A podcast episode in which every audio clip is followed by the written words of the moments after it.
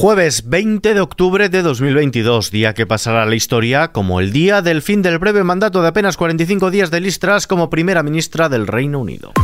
ISFM Noticias con Ismael Arranz.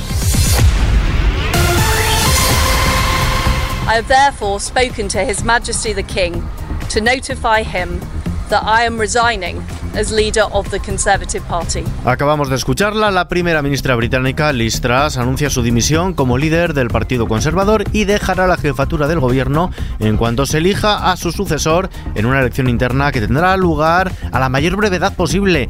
La próxima semana, sin ir más lejos. Lo ha hecho en una breve declaración a las puertas de todavía su residencia en Downing Street. Tras ha hecho referencia al momento de gran inestabilidad económica e internacional. Y eso que ayer mismo descartaba esta opción. Soy una luchadora, no una cobarde, decía, pero en las últimas horas el número de diputados conservadores que pedía su dimisión se ha disparado, lo que hacía prácticamente insostenible su continuidad al frente del Ejecutivo británico tras la presentación y posterior retirada de su plan fiscal, con una masiva bajada de impuestos que había sembrado el caos en los mercados y despertado la, la desconfianza en la economía británica. Desde la oposición laborista reclaman elecciones. Mientras tanto, aquí en casa, carpetazo al MidCat, el presidente del gobierno, Pedro Sánchez, anuncia que España, Francia y Portugal han acordado abandonar el proyecto de interconexión energética transpirenaica del MidCat y sustituirlo por un corredor de energía verde que unirá Barcelona y Marsella. Pedro Sánchez. Vamos a crear un corredor de energía verde entre la península ibérica y eh, el conjunto de la Unión Europea a través de Francia, conectando Barcelona con Marsella.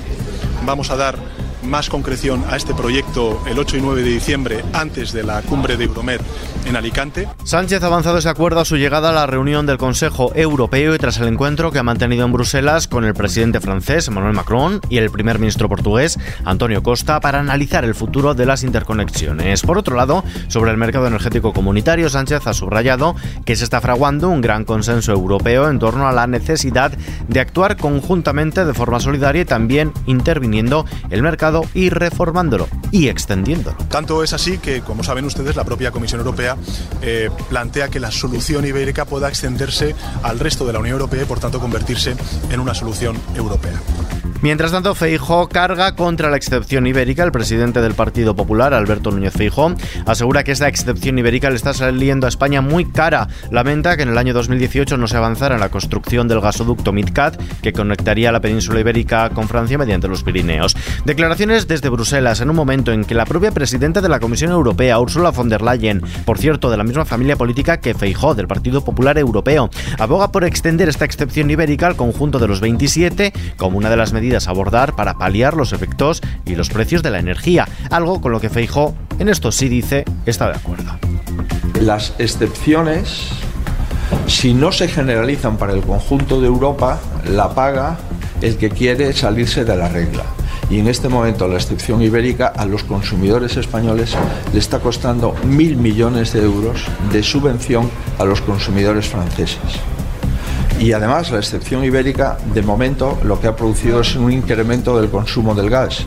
Por otro lado, también ha hablado de la ley trans, una ley a la que Feijóo tacha de frivolidad que afecta a los derechos de las mujeres y de la infancia. Se compromete a derogarla si consigue gobernar. Lo que no puedo comprender es la frivolidad de que personas adolescentes, personas incluso sin mayoría de edad, pues puedan simplemente por eh, una decisión ni siquiera meditada, ni siquiera tutelada por los profesionales sanitarios, hormonarse o proceder a intervenciones quirúrgicas irreversibles. Sobre esta legislación, el Grupo Socialista no tocará la autodeterminación de género, que regula el derecho a cambiar de sexo registral sin necesidad de tratamiento ni informe médico psicológico, pero duda de la equiparación de la violencia de género con violencias que se registran en el colectivo LGTBI. Pilar Alegría, ministra de Educación y portavoz de la Ejecutiva del PSOE. El debate la reflexión, el estudio de las leyes con el objetivo de mejorarlas siempre es positivo.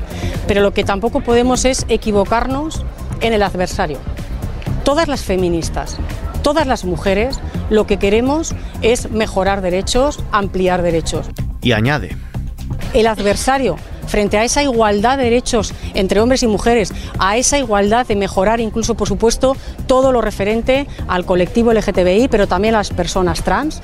Los adversarios, como digo, no somos las feministas, no somos las mujeres. Aquí quienes han venido a la política a cercenar derechos es la ultraderecha. Atención a este suceso que nos sobrecogía esta mañana, unos hechos que ocurrían en el espacio de poco más de 14 horas y que comenzaron sobre las 9 de la noche del miércoles, cuando una mujer entró en el hospital de Basurto vestida de sanitaria, se movió por el ala de maternidad y abrió varias puertas de habitaciones aparentemente con la intención de secuestrar a algún recién nacido.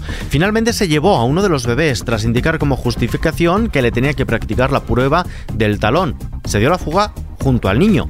Josué Coreca, consejero vasco de seguridad. Eh, esta mujer intentó secuestrar a, varios bebés a lo largo de, la noche. Penetró, en varias habitaciones e intentó eh, llevar a cabo la misma operación con otros bebés en otras habitaciones en, las que se encontraron otras madres.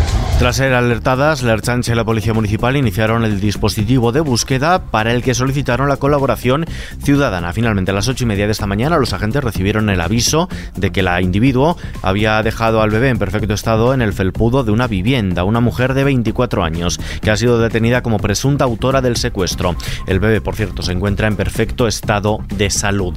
En lo que afecta a los bolsillos, se encarece la visita a la gasolinera. El precio medio de los carburantes en España ha vuelto a repuntar esta semana después de que la pasada cortara la espiral bajista del último mes que había llevado a encadenar cinco caídas consecutivas. De este modo, el precio del diésel se ha encarecido hasta un 5%, haciendo que se asome a la cota de los 2 euros el litro.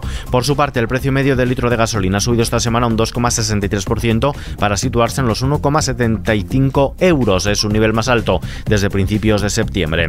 En la bolsa el IBEX 35 ha subido el 0,8%, ha recuperado el nivel de los 7.600 puntos, impulsada por el avance de Wall Street y de la banca y también por la dimisión de la primera ministra británica Liz Truss. De este modo, el selectivo español escala hasta los 7.644 puntos. El euro se cambia por 0,9811 dólares. A continuación, vistazo a la previsión del tiempo. El paso de la borrasca Armand deja inestabilidad en gran parte de la vertiente atlántica de la península y Pirineos, con nubosidad abundante y precipitaciones fuertes o persistentes en el norte de Aragón y Cataluña, oeste y sur de Galicia, sistema central, Pirineo central y zonas de Andalucía occidental y Extremadura. En el área mediterránea tendremos intervalos nubosos de tipo medio alto, así como en el litoral cantábrico. En Canarias, cielo poco nuboso con algunas nubes altas, temperaturas máximas que suben en el sureste y litoral mediterráneo, pero que bajarán en el resto de la península y terminamos.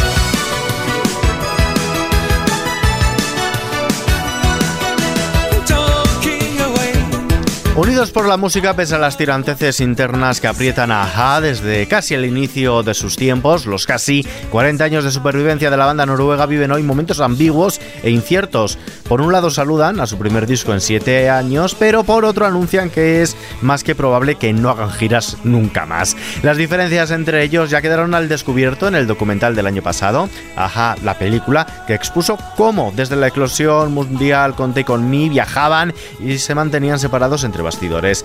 Ante la escasez de grabaciones, tres en los últimos 13 años, reconocen que para ellos grabar discos nuevos es muy duro precisamente por esa mala relación que mantienen y que es también la base por la cual cuestionan mucho volver a girar sobre los escenarios.